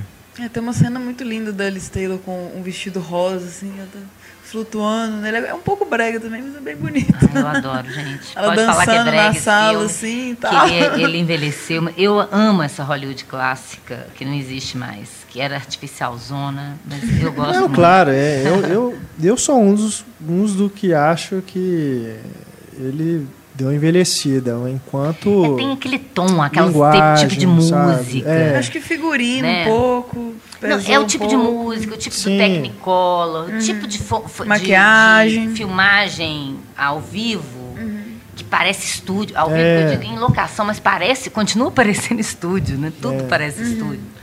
Não, é a, a própria briga do, do Rock Hudson com o dono do bar lá é uma coisa assim, que parece, É, Renato. sei Mal lá, ensaiado. sei lá o que. Telecat. É, parece coisa que ficou Chaves. ultrapassada, né? Um tipo de, de jeito de filmar que ficou ultrapassado. Eu não sei se era pra ser Mas tão é um retrato. cena, é é, lógico que a gente tem que levar em conta, né? A época em que foi feito, o modo como era feito, enfim. É, mas o, o que mais me incomoda, na verdade, né, nem é isso. É algumas situações, principalmente depois que os filhos começam a crescer, que vão passando muito rápido. É. Parece que ele está só querendo ilustrar as coisas. Até chegar na situação né, do, do hotel, em que tem aquela briga toda. Mas, por exemplo, a hora, acho que é no Natal, que a família toda se encontra. Aí o genro do Rock Hudson chega pro personagem do Sal Mineu, né? Que tá indo pra guerra. E depois, ah, me, me conta como que é. Porque ele também tinha sido convocado, né? Pra se alistar, para poder servir o exército. Me conta, é, parece essas cenas de novela, sabe? Que pe- pega um núcleozinho assim Bem pra resolver. Né? É. É, Tem umas coisas assim que piora. resolvem muito rápido. Quando eles sabe? envelhecem, eu É. acho que o filme cai É. bastante. Eu lembrei de uma cena engraçadíssima aqui, que eles estão cavalgando, todo mundo feliz. Aí pergunta, como vai a vida? Esplêndida. É aquela coisa, assim, propaganda de Coca-Cola e tal. O Natal é muito propaganda de Coca-Cola mesmo. É. Né? Então temos coisas assim, alguns problemas, mas o filme é ainda. É... Não, sem Eu, dúvida. eu gosto né? muito mais de Vidas Amargas, mas é um, é um, Sim, um sim. grande filme, um Giant. Com certeza, gigante. Ah, eu acho gigantesco. Só de tratar desse tema. Eu acho muito Claro, importante é, que é muito filme de importante. grande porte, endereçado ao grande público, que está acostumado só a ver novela, que ele engula um tema mais interessante, entendeu? Que ele não pensaria nesse tema se ele não visse esse tipo de filme. Né? Você faz um filme cabeça, falando contra preconceito e tal. Quem já pensa contra preconceito é que vai ver isso. Né? Os preconceituosos vão continuar não entendendo e ignorando aquilo. Então eu acho muito importante esse filme de grande apelo popular tocar em, em- em temas fundamentais assim. Mas acho que o pior de tudo é que, tá, beleza, o filme é de 56. Mas novelas feitas ainda hoje em dia são feitas da mesma forma. É. Acho que isso que é o pior, né? Elas que envelheceram. Não aprenderam. Tem a cena da briga também lá no, no- na adega lá, que ele derruba aquelas Sim, prateleiras igual é. o dominó. Aquilo é legal. Que passa um gato correndo também, do nada, né? E a cena final dele também, né, do, do James Dean, a, a gran finale dele, que é terrível, né? E ele completamente compadecido de si mesmo, né? E escondendo o rosto com, a- com as mãos, né? De novo essa postura corporal, aí ele vai ficando mais encurvado, mais até cair da mesa e Será acabar que com a foi ele cara mesmo no chão. caiu ali? Doido demais aqui. Não sei, é possível, né? Do jeito que ele é. É, porque é uma queda em tanto, né? É, eu fiquei pensando, a pessoa machucou e ele. disse que ele tinha insônia, o James Dean mesmo, e ele dormia a qualquer hora da vida, assim. Tipo, ele tava conversando com você que ele devia dormir no set também. Aí, de repente, Você ele vê as tem olheiras, cor, né? A cara de som. Já. É, fácil, tá fácil. E dá um empurrãozinho assim, pronto. O James Dean, então, faleceu né, no, no acidente de carro, no dia 30 de setembro de 1955. O, né, as histórias que a gente tem, os relatos aqui sobre a situação, é que ele havia, inclusive, sido multado pouco antes, né, por excesso de velocidade, É. e logo depois veio a ter esse acidente que tirou sua vida. Ele né? gostava muito de correr, né? Isso. E aí indicaram para ele, compra um carro de corrida, ele comprou o Porsche. E ele tinha prometido que ele ia parar de correr, porque ele, ele começou a correr em pista de corrida mesmo, de automobilismo, para ele extravasar isso, que ele gostava muito da velocidade. Mas parece que ele não corria só nas pistas de corrida. E tem um Tem vídeo, um né, vídeo, né? Antônio? Que é uma espécie de anda, propaganda anúncio. É, É, prestação de serviço, né? Ele- é. Lá nos Estados Unidos tem muitos desses vídeos. Tem um vídeo enfim, eu vou- informativo. Eu tô fugindo do, do tema aqui, mas tem um é, contra é, cigarro. que, se eu não me engano, foi o David Lynch que dirigiu, que é algo, algo peculiar. Mas diga, fale sobre o James Dean.